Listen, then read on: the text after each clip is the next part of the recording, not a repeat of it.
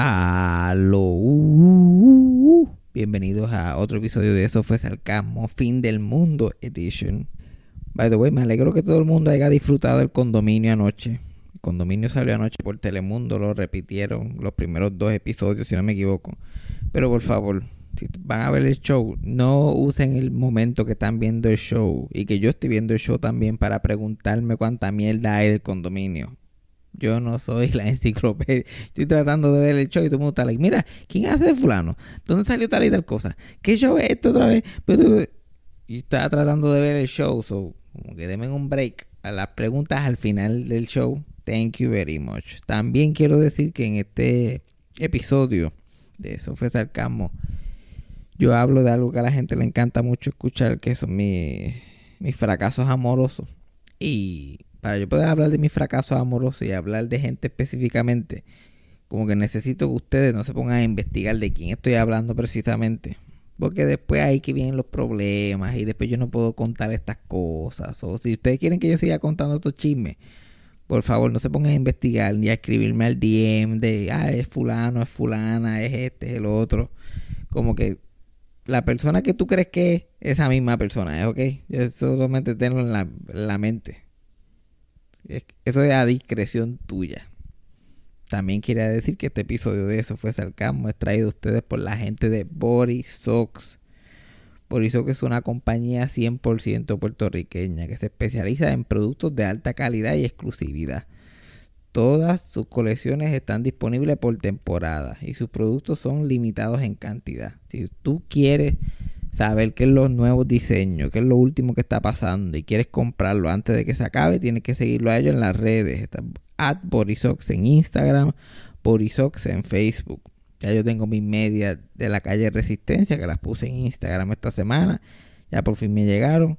Estoy loco por estrenarla. Obviamente sabrá yo cuando yo voy a estrenar estas fucking medias. Pero pues, para cuando se acabe este, esta cuarentena, ya yo sé las medias que voy a usar. Y creo que viene una camisita de camino también que me gustó mucho. Entonces, si tú vives en Puerto Rico, en Estados Unidos y quieres comprar uno de estos productos o quieres estar pendiente, además de seguirlos en las redes sociales, búscalos en su página donde puedes comprar todos sus productos. Borisox.com. Yajaira, play the thing. Eso fue sarcasmo. Fue lo único que había. Eso fue sarcasmo. Lo escucho todos los días. Eso fue sarcasmo. En el trabajo tú tranquilo. Eso fue sarcasmo. Con Fabián Castillo. Ay, Dios mío, tantos problemas técnicos. La gente no sabe el sacrificio. El sacrificio que se hace para sacar un fucking podcast en esta vida. En Y estos nunca lo sabrán. ya. Y nunca lo sabrán porque nosotros no nos quejamos. ¿Verdad? Nunca, no. Ne- we never complain. Nosotros seguimos como le metemos mano a todo. Yo soy Fabián, no se queda nunca Castillo. Y tú eres Freddy, es agradecido por todo lo que tiene Alonso. That's our middle name. Ay, Dios, pero no hay, no hay nada, no hay nada nuevo que contarle.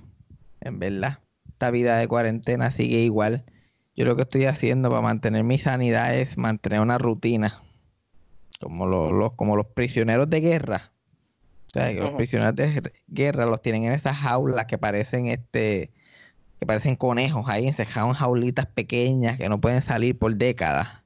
Y lo que hacen es que ellos mantienen su rutina, se afeitan, se lavan la boca, se, se visten bien, tratan de mantener ese sentido de que todo está normal para poder sobrevivir. Pero yo estoy más o menos así. Todos los días yo me levanto tempranito. 10 de la noche ya yo estoy standing tall and looking good. Me meto en Instagram, me meto en Facebook, me pongo a ver cuáles son las noticias. Veo nada más que noticias que trágicas. Después de eso me pongo a bailar. Ese es mi, ese es mi ejercicio, el dancing. Me pongo a escuchar música y me pongo a bailar. Y yo tengo un espejo al frente de la puerta, o sea, yo me pongo a bailar al frente del espejo y me, tengo como que ese Richard Simmons vibe. Yo estoy ahí pumping myself up toda la noche. Yo como, come on ladies, let's go, let's go. Y haciendo estrellas y cosas. Y, woo, let's do it, let's do it. Y estoy hasta vestido como Richard Simmons. Tengo los pantaloncitos cortitos, que se me, que se me sale una bola a la menor provocación. Tengo mis, mis tank tops, Y ahí yo estoy por lo menos unas buenas seis horas escuchando música y bailando, siendo este mi, mi primer ejercicio. Yo nunca había estado tan activo en mi vida. No encuentro nada bueno que ver en televisión ya. Después de eso, pues ya. ¿Qué escuchas para motivarte? Sí, sí, la importante. La, la música más estúpida que consiga. Literal. Tengo playlists de merengue, tengo playlists de dance music, exercise music. Cualquier, o cualquier cosa que me acuerde. Literalmente. Si me acuerdo del soundtrack del Chespirito, lo pongo también. Y que se joda. Así estoy. Y así estoy un par de horas. Después, cuando ya empieza a salir el sol, como a las 7 de la mañana y se acaba el toque de queda, pues yo salgo a dar mi caminadita. Yo salgo a dar una caminadita por, por Santurce, doy una vueltita. Yo vivo más o menos en la parada 18 lo que hago es que camino hasta la, hasta la 26. Esa es mi caminadita. Voy hasta la 26. Si tengo que comprar algo, voy al CBS que está allí en la 26, al frente del tren. Y viro para atrás con el mismo amor. Ahí es que yo cojo mi sol, mi vitamina D. Y mientras estoy dando mi caminadita, pues me pongo a escuchar a Howard Stern. Y ahora lo escucho el show en vivo todos los días. Todos los días que sale. Porque no hay más, no más nada. Lo escucho completito. Cuando se acaba, ahí hago las llamadas de rigor. Llamo a ti, llamo a mi papá, llamo a mi mamá, qué es lo que está pasando. Al status update. Después de eso, engancho, miro para los lados un poquito y puff, me acuesto a dormir a las 3 de la tarde. Ese es el, ese es el vibe. Eso es lo que estamos haciendo. Me siento como, como que estoy imaginando que estoy retirado ya como que estoy como que tratando de poner mi mente, estás retirado, estás cogiendo el seguro social, no necesitas chavo, estás chilling. Y yo creo que esto es bien parecido a lo que va a ser mi, mis años de retiro, mis últimos años. Tengo, me acuerda mucho a la, a la rutina de mi abuelo. Que mi abuelo, por alguna razón, toda la vida lo que hacía era lo mismo. No salía de la casa y hacía lo mismo todos los días. Se, levanta, se levantaba a las 6 de la mañana sin tener que hacer nada nada pendiente. Era un miércoles por la mañana, ya a las 6 de la mañana le estaba de pie desayunando y vestido. Su ropa de estar por la casa era un pantalón de vestir, una camisilla blanca y una chanclita de esas de viejo. él, sí que parecía un prisionero de queja. hacía todos los días lo mismo. Y todos los pantalones de vestir eran negros. Él podía usar el mismo pantalón de vestir toda la semana y nadie se enteraba. Ah. Se comía la avena y escuchaba agua para radio tranquilamente. Después de eso, prendía el televisor, te ponía a ver Despierta América, cualquier show de esos de por la mañana. Cuando se acababa el show de la mañana iba al balcón, en el balcón se sentaba, estaba tres horas ahí mirando, mirando a la distancia en silencio. se, puede estar, se puede estar en silencio en el balcón por dos horas. Se sentaba en la sala y estaba dos horas más en silencio viendo el show del mediodía. Al mediodía cocinaba algo, se lo comía. A la una de la tarde se acostaba a dormir. Se cogía un nap y ahí estaba como hasta las tres. Y a las tres salía, hacía comida otra vez, no pensaba más que en comer, era su única actividad. Te comía algo y después la coma y Y después de la coma y básicamente el día se había acabado. Lo único que quedaba era ahí bañarse, eh, ponerse las pijamas y esperar que sean las la, 9 o 10 de la noche para acostarse para empezarlo otra vez el otro día. Y yo estoy tratando de mantener, mantenerlo a él en mi mente para que él me guíe por, este tiempo. Pues él estaba, él estaba entrenando para esto antes de que pasara. Está cabrón, yo no puedo, yo no entiendo cómo él podía hacer lo mismo todos los días, todos los días, todos los días. Y el nivel de silencio. mi abuelo no hablaba ni para el carajo. Si decía dos, dos palabras era mucho. Y todos los días siempre con los pantalones de vestir y con la, y con la camisilla blanca. Con, tú, tú sabías que él iba a salir porque lo único que hacía era que cogía una camisa de, de cuadros. No, de cuadros no. Cogía una camisa de botones él tenía diferentes camisas de botones que había comprado en los 80 y todavía, y como no las lavaba, pues todavía se veían nuevas. Y él las tenía enganchadas así en su cama, como que en, las esquinitas de la cama. Y si había que salir, lo único que hacía era que se ponía una camisa de esa por encima de la camisilla blanca y se cambiaba las chanclas de viejo de estar en la casa por las chanclas de viejo de salir y se ponía el gelo y para adelante para allá. Esa era la única variedad que había. ¿Y tú, Freddy? ¿Cuál es el horario? ¿Tú tienes algún tipo de horario o no estás haciendo nada? No, no estoy haciendo nada. ¿Y tú sabes por qué? Porque si no, lo voy a rendir. Lo voy a dejar en un par de días. Y ya voy a brincar ese paso. Ni voy a intentar. Ah, pero ya la rutina mía, ya yo le he fallado como tres o cuatro veces.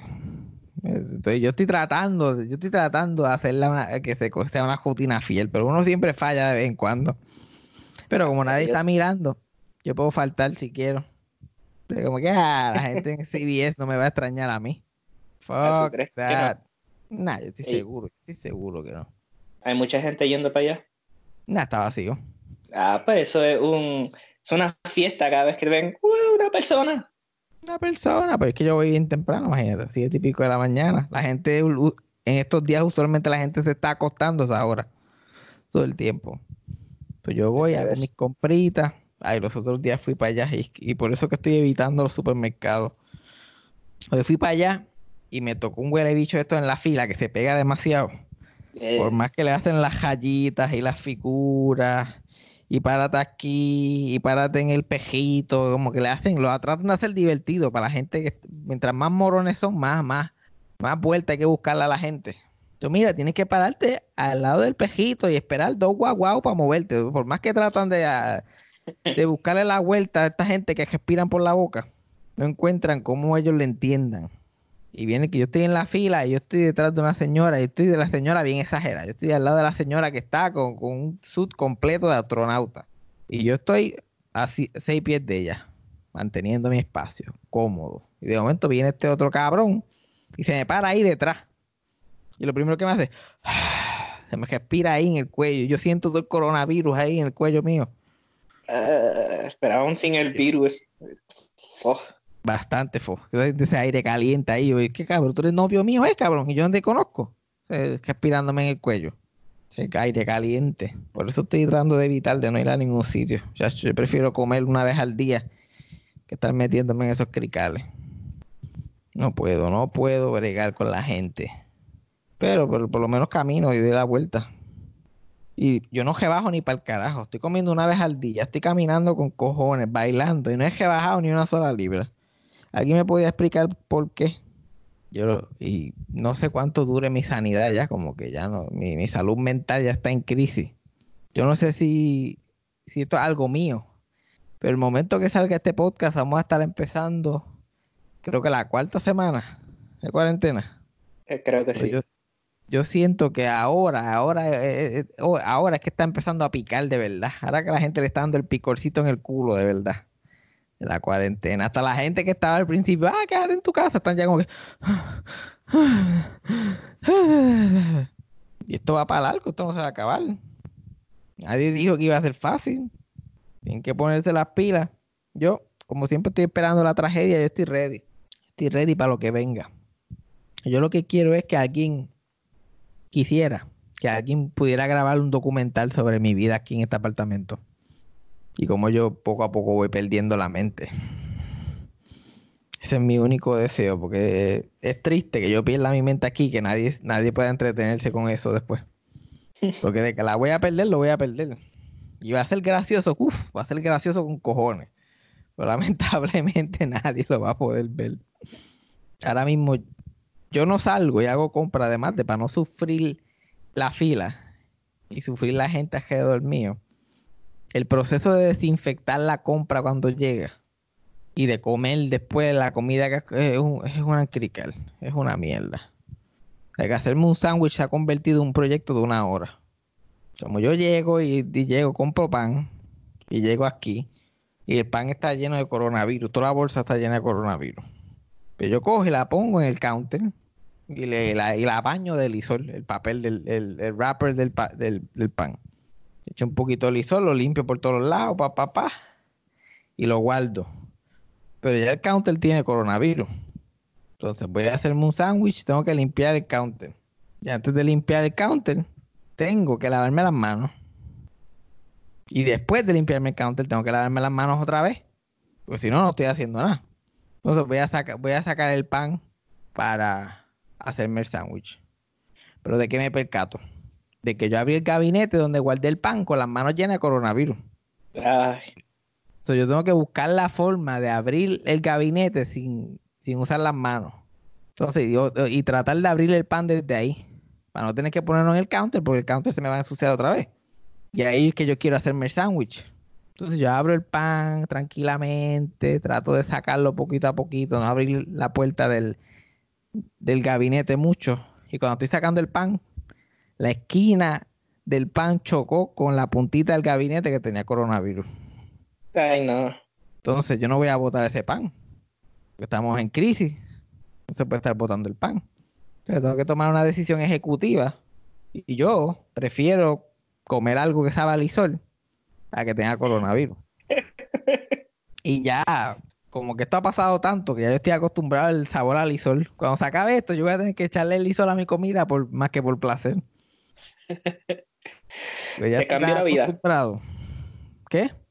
Te voy a cambiar la vida. Te, te simplifico el proceso. Dale, mira a ver si tú puedes simplificar el proceso. Mira, tú traes las compras, la dejas en la esquina al lado de la puerta, te lavas las manos, después vuelves para atrás, les pasas el isol a todos, lo pones en el counter mientras vas sacando todo y después te vuelves a lavar las manos.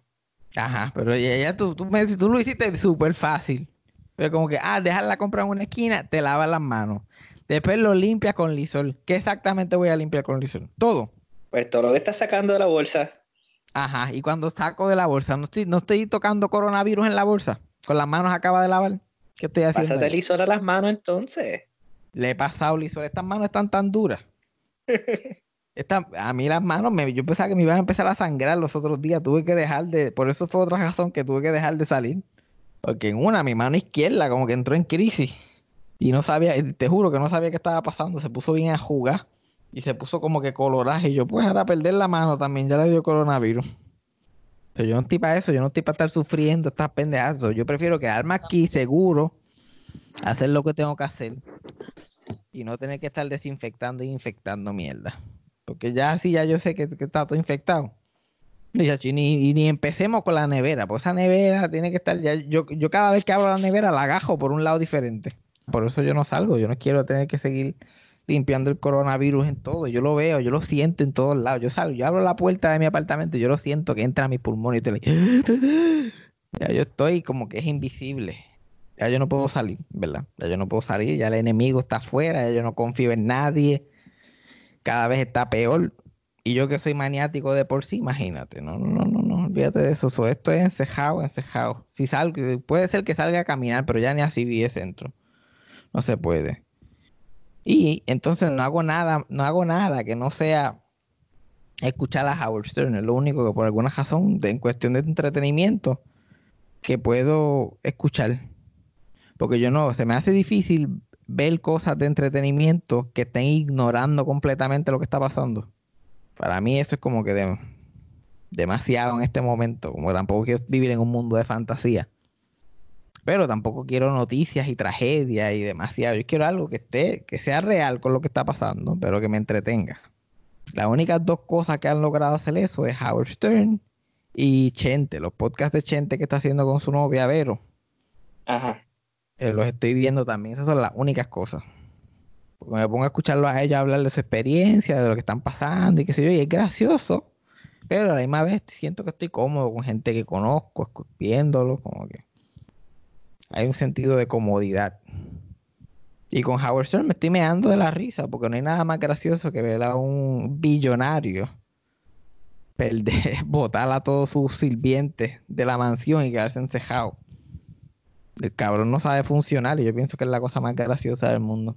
No, que no sabe funcionar y la esposa se está volviendo loca teniendo que limpiar todo lo que los sirvientes antes hacían. Ajá, exacto, porque él votó a todos los sirvientes, pero no, no está haciendo él. Tanto la esposa está limpiando una casa de 30 cuartos, 7 baños, crical completo, y, los dos son clean freaks, o están con el OCD para y para abajo. Y yo me estoy mirando de la risa, la que él no sabe que lo, que lo que me da risa de él es su sufrimiento. Pero algo es algo. Y el hecho que no sabe bregar con nada, con nada moderno y que todavía él quiere fingir de que no es millonario. Como que él trata de decir, no, ya está, ya está limpiando la casa y, se pone y, él, está haciendo el programa desde su casa. Y su, y su cojo se dice como que llámala para que venga acá para hablar con ella. Y no sé, a ver si la puedo contactar porque no sé dónde está. Y ella como que tú no tienes un intercom en tu casa. Como que, mira, tu casa es enorme. Tu casa es enorme. Tú no tienes un intercom. Y como que sí tengo uno, pero no quería decirlo. Gracias. Me da vergüenza decir que tengo un intercom, pero sí. Y la, y la esposa de él es súper joven. Que como siempre, estos viejos millonarios que se casan con chamaquitas. Y eso sí que me mata la risa, porque esta pobre tipa, a lo mejor pienso, uff, esto es, me voy a casar con este millonario, no voy a tener que fregar un plato más resto de mi vida, esto va a ser easy street todo el camino. Y wow, la verdad que le cambiaron los muñequitos bien cabrón. Segunda cosa que le gusta hacer a, la- a las mujeres que se casan con estos viejos millonarios es tener una causa. Ellos siempre quieren tener una causa. So, la causa de ella es, de todas las cosas que pasan en el mundo, son gatos. Ella quiere salvar a los gatos del mundo. Ella adopta gatos para buscarle una- un mejor hogar y lo, o los rescata de la calle. Y tiene como 40 o 50 gatos en la casa. Y ahora está llorando que no puede cuidar tanto gato. Y yo como que yo pensaba que tú eras la que los cuidaba. ¿Qué pasó? Ya. Ahora resulta que, ahora resulta que no eres tú. Entonces se pintan toda la vida de que ellos son los, los, los más rescatistas, los más ay, animal rights, pero cuando votaron a todos los sirvientes, ahí sí que se jodió la cosa. Ahora ella la que tiene que limpiar la casa más bregar con los 40, 50 gatos. Que nadie va a adoptar porque nadie va a entrar a esa casa. Y que se jodieron bien jodidos. Y la, y la, y la co-host de Howard, que es igual de millonaria que él, tampoco, y ella que no está ni casada ni tiene hijos ni nada. Estaba los otros días, estaba los otros días, como me estaban preguntando cómo le iba a ella, ella estaba preocupada porque se le estaba acabando la ropa limpia. Y, pero pues lávala, ¿dónde está la lavadora? Y ella, yo no sé dónde está la lavadora. Ella no sabía dónde estaba la lavadora en su propia casa. Y ella como que preocupada, y ella contando esto como si esto fuera un problema súper, todo el mundo se identifica con esto. Cuando tú estás en tu casa y no encuentras la lavadora porque alguien siempre te lava la ropa. Porque a mí, me- a mí me han lavado la ropa la mayoría de mi vida, pero yo sabía dónde estaba la lavadora. Lo que pasa es que no pasaba por ahí. Ella, pero estuvo, ella, ella- tuvo días buscando la, la- la lavadora en su propia casa. Días.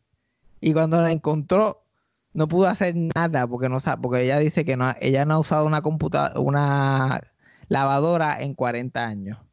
Y que las lavadoras ahora son súper complicadas porque tienen, son computadoras y tienen botones y pendejas. Ella como que tiró la ropa y se fue cogiendo y empezó a llorar. Tienen botones. Pero esta es la diferencia. Ella es rica, pero no es rica suficiente de que su casa es el tamaño de un, de un pequeño amusement park. Como que no, no hay un mapa. Yo estoy seguro que Howard Stern tiene un mapa de su casa. Por eso él, él puede llegar a todo lugar. Tiene un intercom y tiene un mapita. Sí, pero él, él- yo creo que él es del cuarto a la cocina, a la cocina donde hace el show y, y así sucesivamente. Yo no lo veo a él caminando para más ningún otro sitio. Probablemente esa gente tiene esquinas de la casa que no visitan en años. Como cuando tú te metes a un pasillo de plaza que hace tiempo que tú no te metías, tú le dices, ah, diablo, esta tienda todavía está aquí. Y, pero además de todas esas, de todas esas este, preocupaciones estúpidas que ellos tienen y se creen que alguien se puede identificar con eso. Pero ojalá que lo sigan haciendo porque a mí me mata la risa. Yo genuinamente he llorado de la risa escuchando estos últimos shows de ellos. Y eso es lo bueno cuando estas enfermedades y estas crisis cogen a todo el mundo a la misma vez. Como que no hay donde escaparte. Puedes tener un billón de pesos en el banco y puedes ser un pobretón y tú estás igual de clavado. So, la próxima vez que ustedes vean a un millonario diciendo que está perdiendo la mente en esto de la cuarentena, y pues no pienses como que, ay, pero tienes una mansión, es como que ellos la están pasando peor, porque ellos tienen una casa así de grande vacía y no saben bregar con nada de eso. No saben ni prepararse un sándwich. Los otros días Howard súper contento. Ah, ¿tú sabes lo que yo hice ayer? Y su co-host, como que, ¿qué? Lavé las frutas que estaban en la nevera. Y eh, bueno, eso es algo normal que la gente hace. Y él, really? Yo tuve que buscarlo online a ver cómo era. Yo no sabía. Y él explicándole a la gente cómo lavaba su fruta. Mira, aparentemente si tú le echas baking soda, tú le limpias la- los strawberries, los puedes limpiar. Y, y ella como que, ah, tú nunca habías lavado tu fruta. Y yo, y él como que, I had paper for that before. Hasta para lavarse la fucking fruta tuvo que buscar un, tutorial en YouTube. Hay que joderse con esos cabrones. Bueno, y la, la, lo interesante de todo esto es que por todo esto de la cuarentena, la gente puede escuchar a Howard Stern. Yo no soy el único. La gente puede escuchar a Howard Stern ahora y a todos los canales de XM porque ellos hicieron un, empezaron un free trial esta semana para que la gente se quede en su casa. Van a estar gratis desde esta semana hasta el 15 de mayo. So, van a tener un, mes y medio aproximadamente de poder escuchar todas esas cosas que la gente paga 15, 20 pesos mensuales para escucharlo, vas a poder escuchar de gratis, como Howard Stern, hay un montón de stand-up, hay un montón de canales de música, creo que son como 200 canales. Yo solamente uso ese, pero... Ahí también escucha Gilbert. También el podcast de Gilbert Garfield lo dan adelantado en XM, está una semana adelantado antes que salga en el, en el podcast. Entonces otra cosa que hice esta semana para darle variedad Cuéntame. Se me acabó la marihuana y estaba en crisis. Porque uno tiene que estar intoxicado para pasar la mayoría del día. O durmiendo. Ajá, pero eventualmente uno se le quita el sueño. ¿Qué? Uno necesita, uno necesita algo para entre medio de los naps. Uno necesita algo para entre medio de los naps. O para poder coger más naps. Y la marihuana se acabó. Y, la, y la, el, yo no tengo eh, la licencia esa de cannabis medicinal, que la tiene Yajaira, que siempre me trae cosas, pero como ya no está aquí, está en su casa en cuarentena, pues yo estoy jodido. Pues lo que cogí fue y se compré una caja de sangría. Y me he dado esa clase de bojachera. Como dos días cogido, porque me lo pongo a tomar como si fuera caprizón mientras hablo por teléfono con gente. Mientras estoy, mientras estoy siendo la bellonera de, la, de, hablar mierda, estoy ahí tomándome, uh, acaba uno, empiezo el otro, acaba uno, empiezo. Chacho, y cuando engancho ahí que estoy ahí. los otros días hablé por teléfono como dos horas, me embojaché, enganché, cabrón, y empecé a contestar DMs en Instagram bojacho. Pero como tú y eso es lo peor. Lo peor que puede pasar. Sí, que si tú esta semana tuviste una conversación conmigo usual, como que inusualmente larga, ya, ya sabes por qué fue. Porque yo hablando con gente que escucha el podcast, uff, como si los conociera toda la vida. ¿Y qué tú haces? Así. Este, como que, ah, me gustó mucho el capítulo tal, sí, ¿qué estás haciendo ahora? Y ellos, like, uh, viendo TV, viendo televisión. Y yo, como que envíame una foto, así.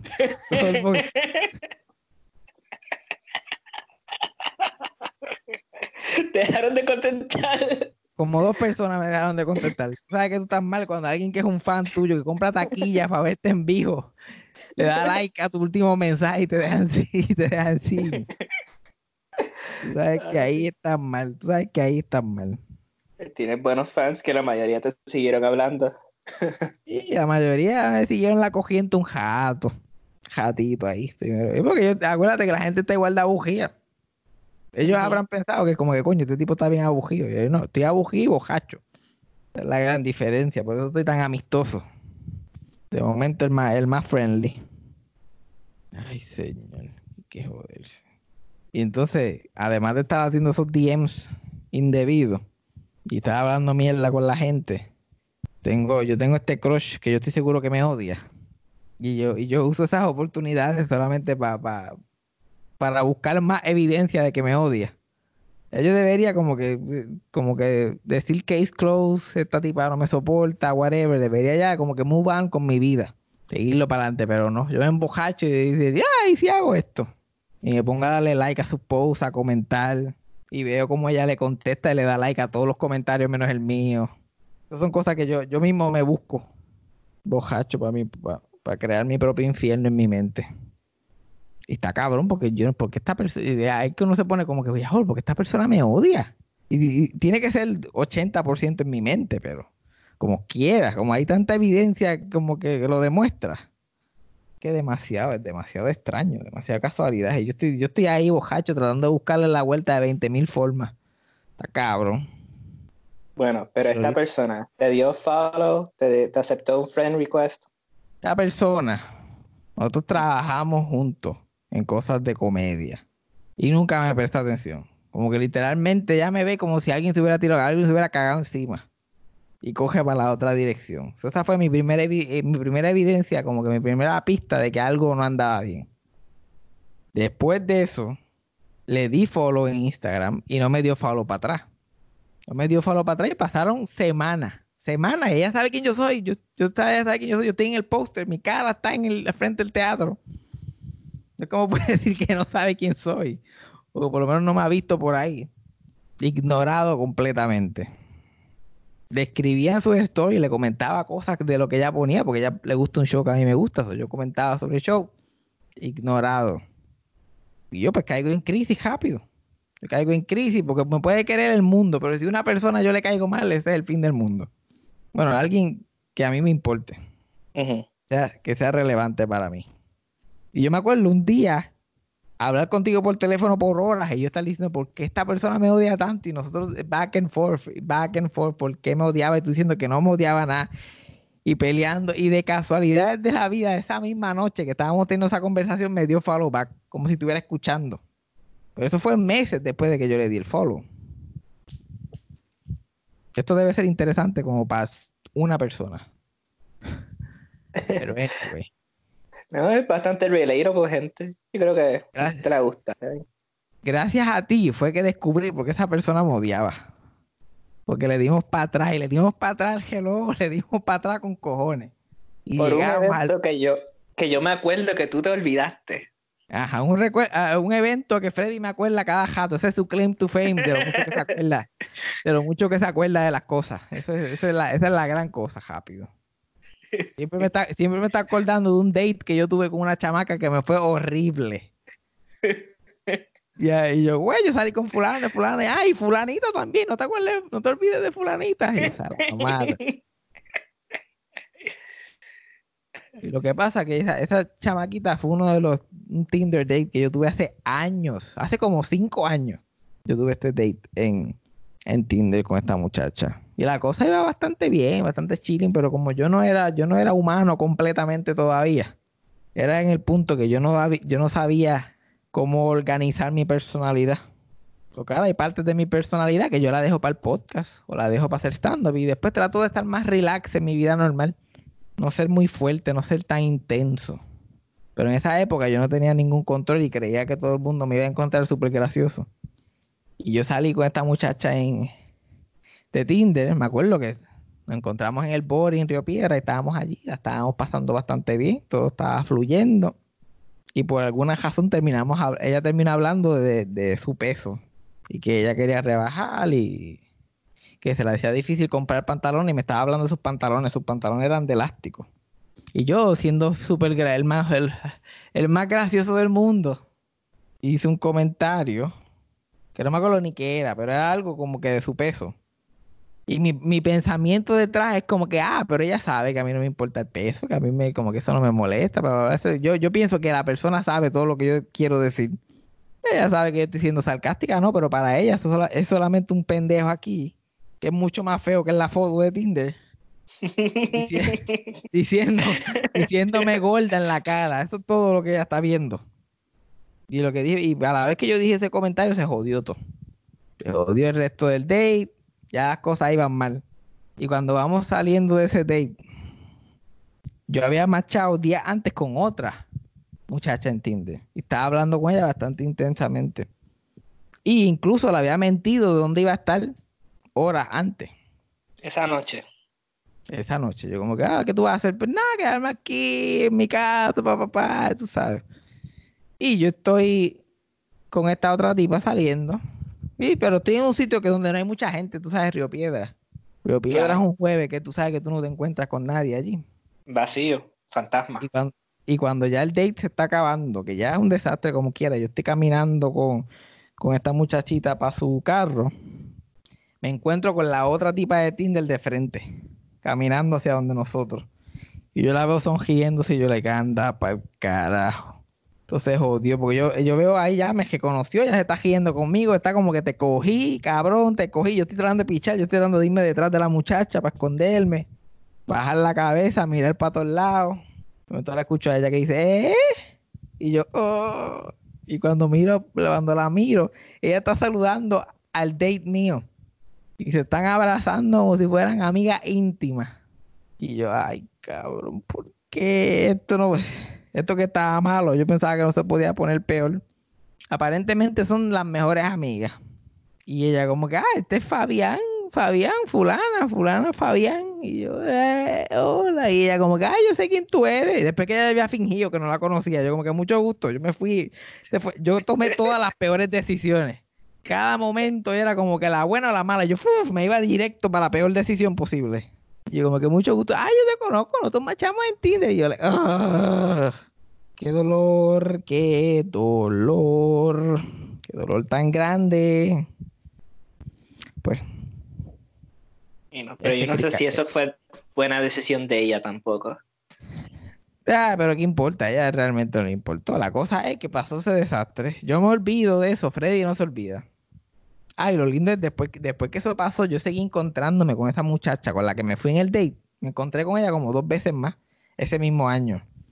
Y cada vez que yo la veía, yo la trataba de saludar y todo, como si nada hubiera pasado. Y ella, como que alejate de mí. Eso fue otro problema.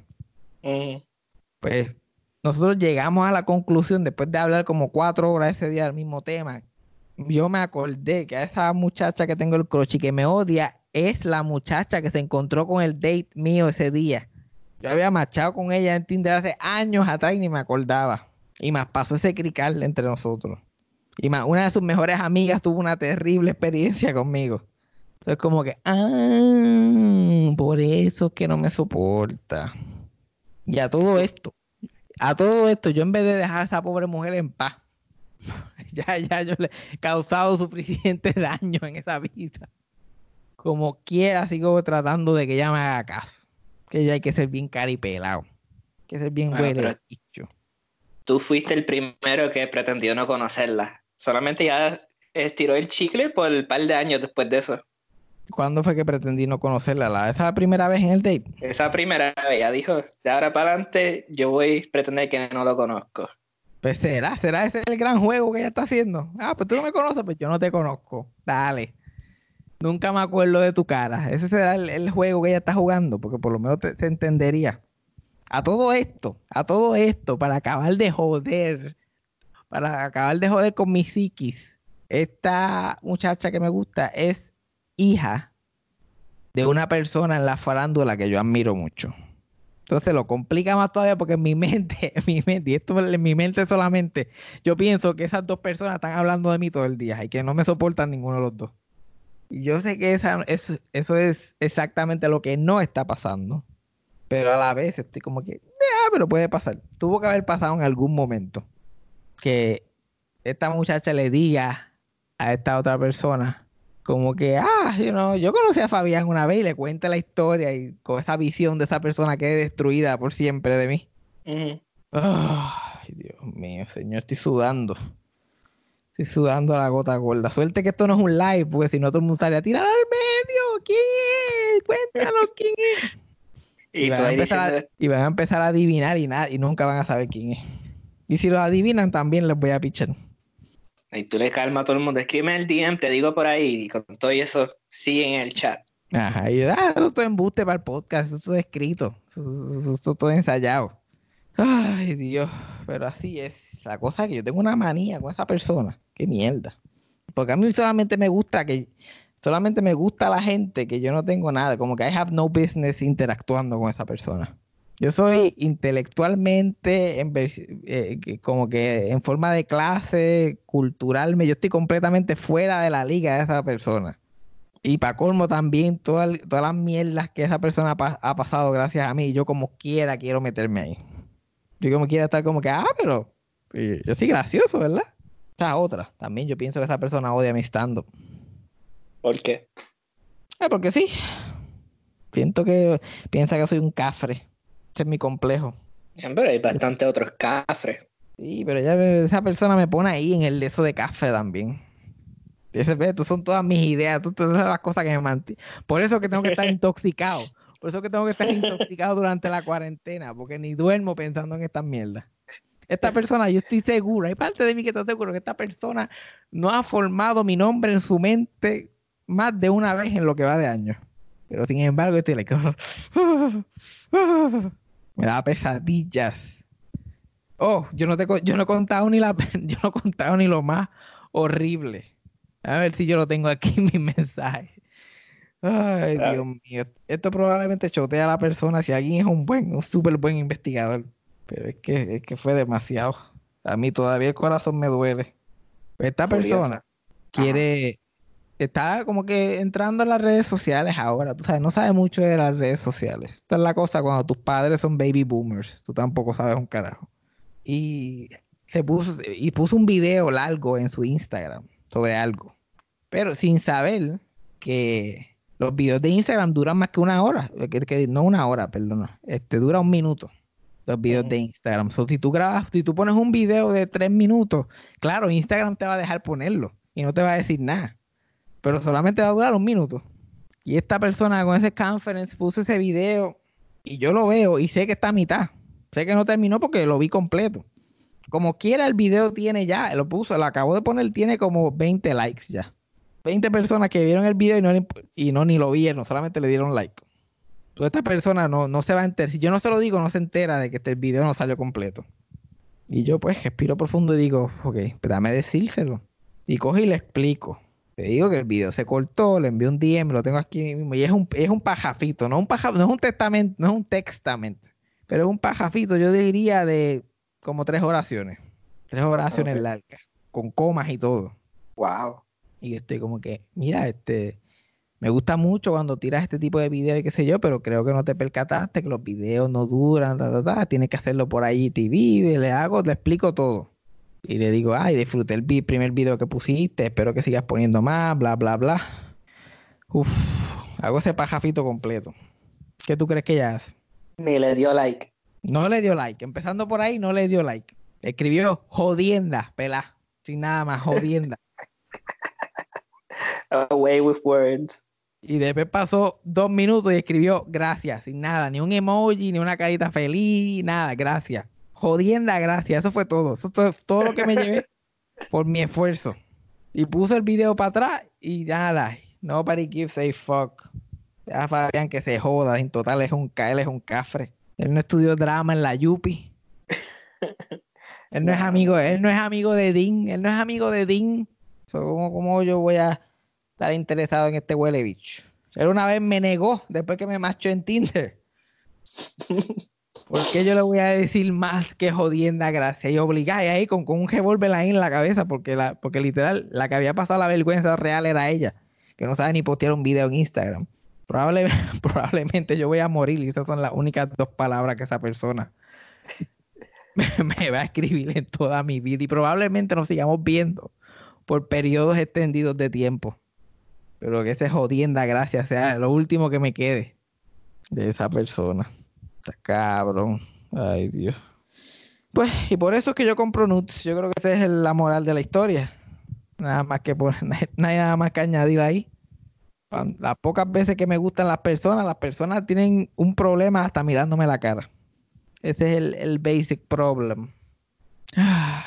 Dios mío, ¿qué tú piensas de todo esto, Freddy? Porque tú te veo en silencio, no sé cuál es tu opinión. ¿Tú piensas que lo que estoy hablando es mierda aquí o es cierto lo que yo estoy planteando?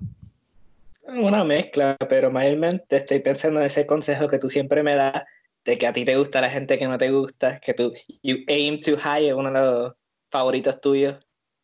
Ajá, pues eh, I aim too high, definitivamente. Me fui, me fui muy arriba. ¿Qué te puedo decir? De vez en cuando pasa. Pero yo, la pendeja es que eh, no es ni tan high tampoco, no es para tanto tampoco. Eso es lo que me molesta. Esta persona actúa como si estuviera muchísimo más alto. Yo como que yo sé que estás dos escalones más alto, pero no me, no me trates como si yo estuviera en el primer piso y tú en el tercero. Ese es el, pro- esa es la- ese es el gran problema. Ay, Dios mío, señor. Bueno, pero no quiero chotear quién es, pero esta persona, tú sabes, eh, heredó show business y tú, tú viniste como, como un peasant ahí caminando tratando de... Literal, pues, cabrón. Mala mía que mi familia no es, mi familia toda es PNP. Mala mía, ¿qué te puedo decir? Eso es culpa mía. So, so- so, la madre que me parió no se va a vestir de Lolita, Le- de Lolita Lebrón y va a caminar por el viejo San Juan. Mi madre no va a hacer eso, pero eso me hace, eso me hace menos. Me hace menos a mí como persona. Pienso que no. Pienso que no. No va a hacer la diferencia. Ok, so yo estaba viendo el condominio, yo no estaba allí. Yo solamente lo estaba viendo. Eso a mí me hace menos persona. Yo soy, yo soy fan igual que todo el mundo. ¿Por qué? ¿Por qué el mundo me trata así? Yo no le he hecho nada a nadie. Yo solamente quiero ser feliz. Bueno. La cosa es que yo nunca, pues, también, defensa de esa persona, yo nunca, yo nunca he, me he acercado a ella realmente desde que, desde esto- este último año. Como no es como que yo he la he confrontado realmente, estaba like, hola, o he, tra- he tratado cualquier. Yo estoy solamente ahí como que mirándola como un psycho, esperando que ella haga algo hacia donde mí. Eso es un detalle importante. No es que yo estoy como que, hola, ¿cómo estás? Y ella vira la cara y camina a la otra dirección. Y también está, también está la teoría de que simplemente la persona es tímida. Puede ser. Porque yo sé que yo soy tímido, tímido fuera de, de- de estar hablando mierda en un micrófono. No soy una persona que va a estar ahí al frente buscando a la gente y hablando y qué sé yo qué más. Esta persona puede ser igual. Hay muchos artistas que son así. Pero pues, ¿qué te puedo decir? Estoy loco, estoy loco, por, estoy loco por escuchar cuáles son las teorías de la gente. Porque, Pero te voy a confesar algo. ¿qué? Nosotros tuvimos, ¿te recuerdas? Tuvimos una pequeña interacción de como de un segundo. Ajá, y yo fui el que cogí. Ahí fui el que cogí, fui yo. Yo ni las miré a la, a la cara ese día. Y tú hiciste como el date, te escondiste atrás de mí y te fuiste. Pero en ese, ese breve segundo, eh, se sonrió a mí y a ti la cara como que fue neutral. Y en ese momento yo dije, diablo, a lo mejor, a lo mejor Fabián tiene razón. Ese fue el único momento que dudé. Vaya, gracias, gracias por ayudar tanto. Acabas de ayudar tanto esto. Ya yo, ya yo estaba haciendo, ya yo estaba como que, ah, ¿tú sabes qué? A lo mejor soy yo. Exacto, mira, y, y tú sabes por qué yo miré para otro lado, porque, porque es esta conversación por texto y me duele. Ajá. Y me, y me barata la autoestima. Tú sabes lo que es ver esa cara cambiar de sonrisa a un extraño a como que cara neutral a alguien que conoce. Eso está cabrón. Ay, Dios, a lo mejor es que se gusta de mí y se pone nerviosa. Puede ser. Yo hago lo mismo, yo corro de gente que me gusta. A lo mejor eso es, esa es la teoría. Es 50-50. O me odia o está obsesionada conmigo. Una de las dos. Y no lo puede manejar. Cosa que es Exacto. entendible. Es muy, muy entendible. Ay, Dios. Pero vamos a la gotita de saber antes de que me acabe de hundir completamente. Que hay que hacer unos edits estratégicos aquí. Unos cuantos. Estaba pensando porque la gente me sigue diciendo que, que haga gotita del saber relacionado a lo que está pasando ahora mismo en el mundo. Como que cuando fue la última vez que algo así pasó y realmente nunca ha pasado en la historia del entretenimiento. De- Desde que existe la radio, la televisión, el cine, nunca ha habido una parálisis de producción tan grande como esta. Me puse a pensar qué, qué grandes cambios han habido durante la historia, que ha cambiado cómo, cómo se hacen las cosas en la cultura popular. Y la primera que se me ocurre es ese cambio de la Segunda Guerra Mundial. Como que cuando la Segunda Guerra Mundial pasó, afectó mucho la radio y el cine. Porque mucha gente terminó peleando allá en, la Segunda Guerra Mundial. Muchos actores, muchos actores porque fueron drafted, muchos de ellos porque querían publicidad, obligaban al, ejército que se los llevara para fingir ser más joven de lo que eran. Pues si la edad era de 18 a 35 y Clark Gable tenía 41, él no quería que la gente supiera que tenía 41.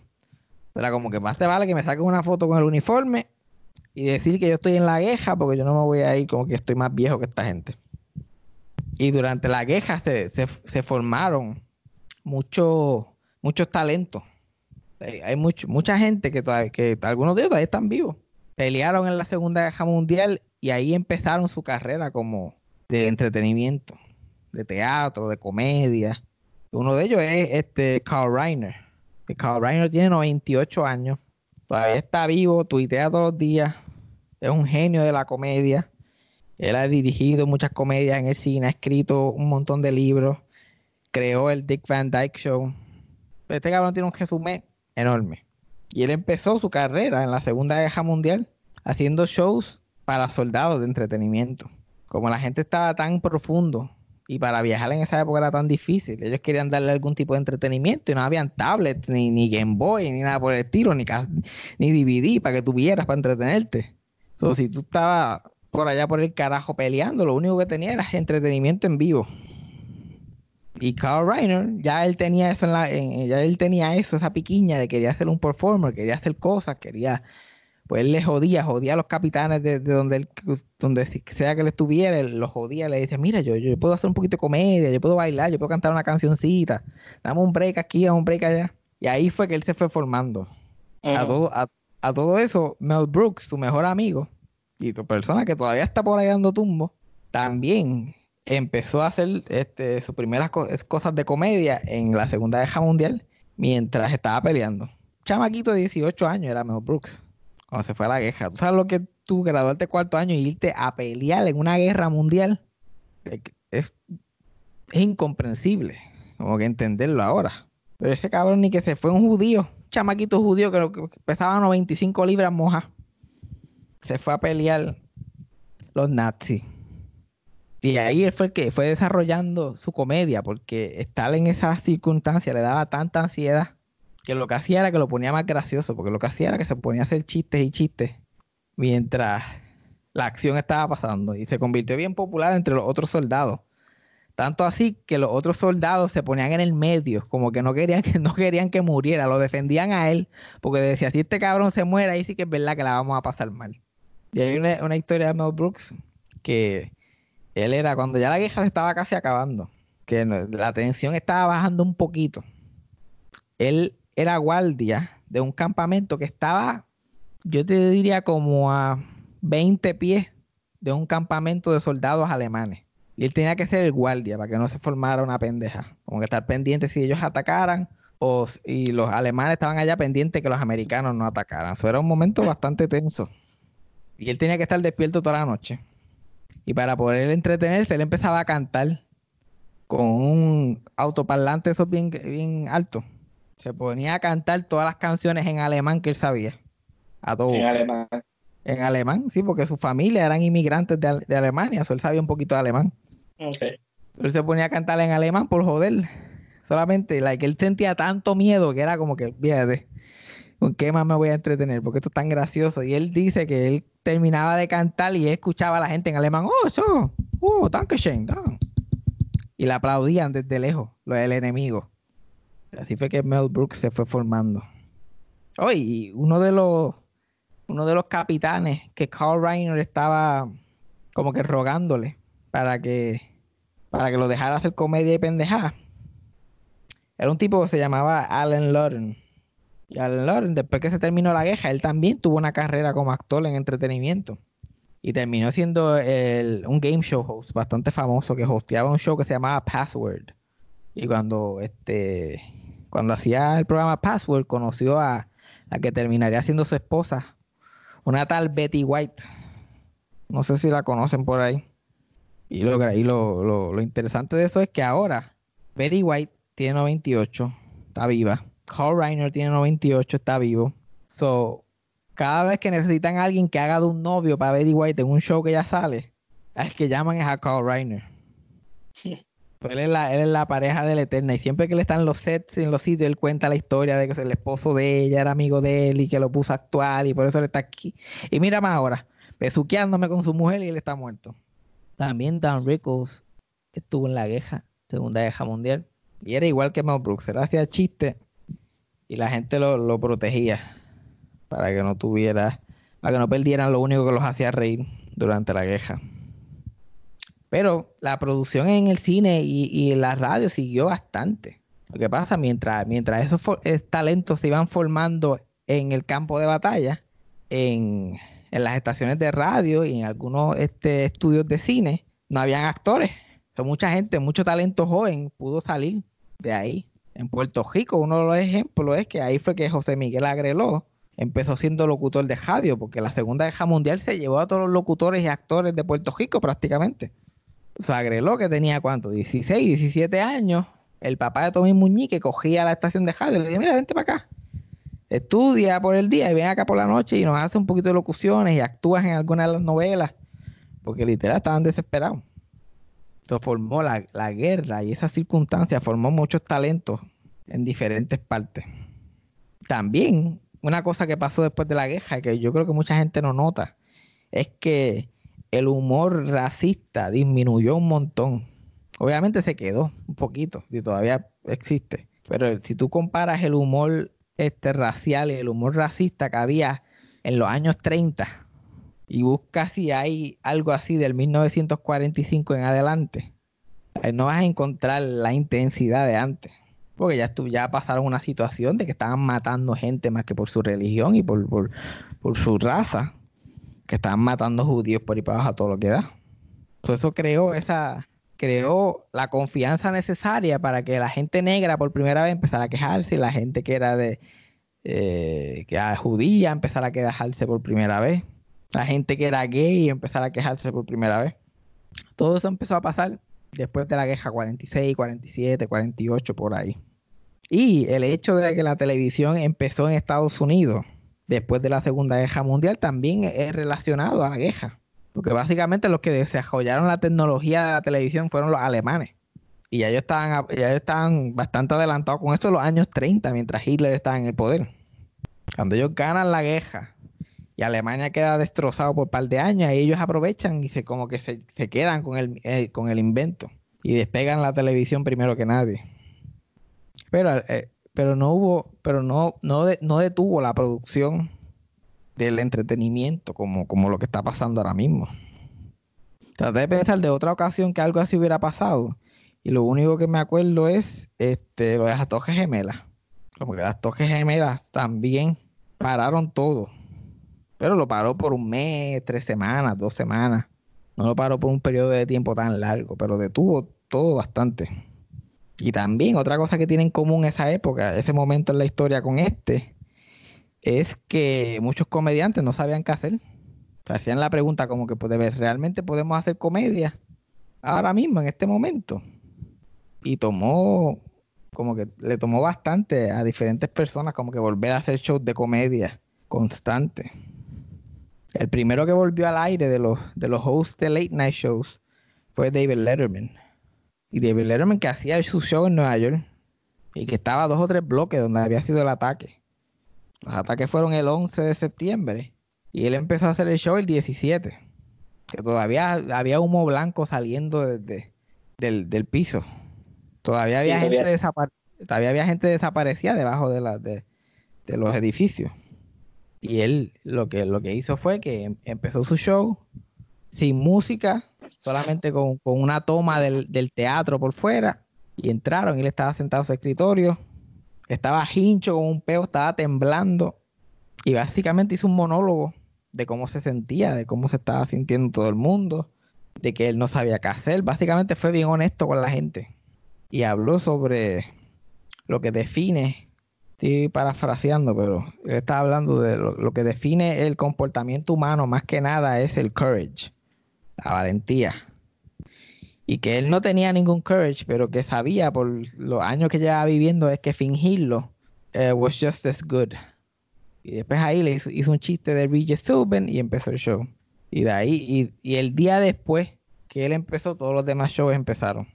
Y fue, y fue como, fue bien simbólico, porque literalmente la semana que, que hubo ese ataque y se cayeron las toques gemelas, creo que fue un, yo no sé si fue la revista Time o el New York Times que puso un headline que dijo la ironía murió. La ironía y el sarcasmo, uh, irony is dead, irony and sarcasm are dead. Y tuvo que venir alguien que literalmente su carrera completa fue dedicada a la ironía y al sarcasmo para ponerse serio y como decirle a la gente que era apropiado volver otra vez poco a poco a reírse. Y cambió el show para siempre. Eh, Su show desde el principio abría con un chiste de Nueva York, burlándose de Nueva York de alguna forma. Eh, Desde sus primeros programas, desde que tenía el programa de Late Night, era From New York, where the rats hate the subway too. Y todos todos los días cambiaban el chiste, que era From New York, y después un chiste abajo, burlándose de Nueva York de alguna forma. Después decían los nombres, los invitados y todo, y después decía, and now, y hacían un chiste sobre David Letterman. And now, a man who's not wearing any pants, David Letterman, whatever. Después que hubieron esos ataques, nunca más volvieron a usar el chiste de Nueva York. Por el resto del tiempo que el show estuvo en el aire, era From New York, the greatest city in the world. It's the late show with David Letterman. Y después decía, and now, y hacía el chiste de David Letterman.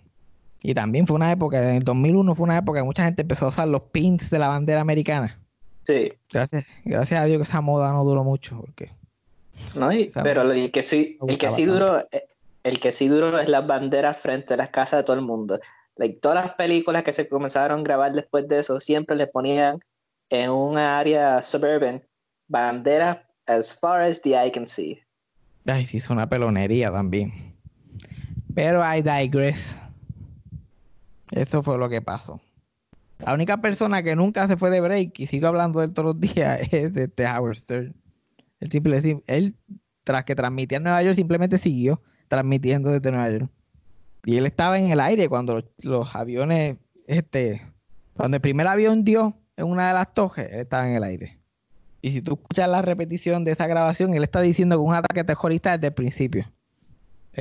una avioneta chocó ahí, eso no es así, eso tuvo que hacer un ataque, ya tuviera, y viene el otro avión y ¡puf! y le choca ahí en vivo, ellos están viéndolo todo por televisión. Y se supone que ellos terminaran el show a las 11 y siguieron hasta las 1 de la tarde. El día que pasó eso, porque no sabían qué hacer, no, tenían miedo a salir. Tampoco querían dejar de transmitir. La gente empezó a llamar para tratar de contactar a su familia. Como que, ay, porque la gente que estaba en el área más, este, estaba fuera, estaba en Nueva York todavía, pero estaba fuera de la ciudad. Tenían familiares que estaban dentro de la ciudad. So, trataban de comunicarse llamando a la estación de radio y es que una cosa bien, bien intensa. Y, Jimmy Fallon, que tuvo que regresar a hacer shows esta semana, cuando le preguntaron sobre todo eso, él citó a David Letterman. Y eso, ese show de regreso después del 9-11 como parte de la inspiración de por qué él estaba decidiendo que había que seguir haciendo shows. Oh, también, también está el incidente de Gilbert Gottfried. Hay que mencionarlo. Gilbert Gottfried fue la primera persona que hizo un chiste sobre los ataques terroristas del 9-11. Y lo hizo siete días, ocho después que Como una semana, el ataque pasó. Ajá, todavía también el humo estaba saliendo y él estaba en Nueva York. Estaban haciendo el roast de Hugh Hefner. Y nadie sabía ni por qué estaba allí, realmente. Todo el mundo estaba más soso que nada. Y Gilbert Garfield simplemente trepó y como es anormal no le importa nada. Es como que ah, tengo que hacer poco tiempo hoy, como que tengo un vuelo para Los Ángeles and it has to make a, I couldn't get a direct flight, so it has to stop in the Empire State Building. Y todo el mundo empezó a abucharlo. Like, boo, too soon, boo. Y él con esa cara de, ay, se jodió esto. Pero siguió. Ajá, simplemente dijo que ya esto se jodió completamente, ya ha ofendido a todo el mundo. So déjame votar todo lo que tenía preparado, todo lo que tenía escrito lo votó y empezó a hacer un chiste que se llama The Aristocrats, que es el chiste más asqueroso y más sucio en la historia del mundo. Y yo no lo voy a contar. Si tú quieres escuchar ese chiste, que búscate Gilbert Gottfried Aristocrats Joke. Es que él es el único que lo puede hacer chistoso. Él es el único porque, porque él lo hace tan absurdo que todo el mundo como que lo cambia un poquito, le da un poquito de variación a ese chiste. Que by the way, mucha gente va a ver ese chiste y va a decir, ¿cómo carajo eso es un chiste? como que pues complicado. La cosa es que la, él empezó a hacer ese chiste, era tan sucio, era tan vulgar. Pero como no tenía nada que ver con lo que estaba pasando, mató en ese roast. Él fue de que lo estaban abuchando a gente llorando de la risa. Porque fue tan terapéutico para la gente. Como que estaba haciendo chistes de algo que no tenía nada que ver con la situación que ellos estaban viviendo. Y eso también se convirtió en uno de los momentos más importantes de la comedia en Estados Unidos entre David Letterman, Saturday Night Live, que volvió también hizo algo especial cuando volvieron, y ese chiste de Gilbert Gottfried, ellos trajeron a la comedia para atrás en Estados Unidos. Cosa que es difícil, es difícil. En tiempos así como lo que estamos viviendo, es difícil encontrar cosas graciosas de que hablar. No tiene que, pues, tirarse al medio con gente que puede o no puede hacer famosa. ¿Verdad, Freddy? ¿Qué? ¿Te, te levanté? Ah, perdón. yo escuché, yo escuché. Sí, sí. Estamos hablando judíos, ¿verdad? Algo así. Ay, Dios. Este programa definitivamente se acabó. Con Fabián Castillo. Eso fue Sarcasmo con Fabián Castillo. Producción, edición y tema musical por mí, Yajaira del Mar. Co-creado por Freddy Alonso y escrito por Fabián Castillo con material adicional por Javier Carmenati. Síguenos en las redes. Yo soy Yajaira del Mar en todas las redes sociales y pueden conseguir a Fabián como Fabián Castillo en Facebook y Fabián Castillo PR en Instagram. Gracias por escuchar. Hasta la próxima.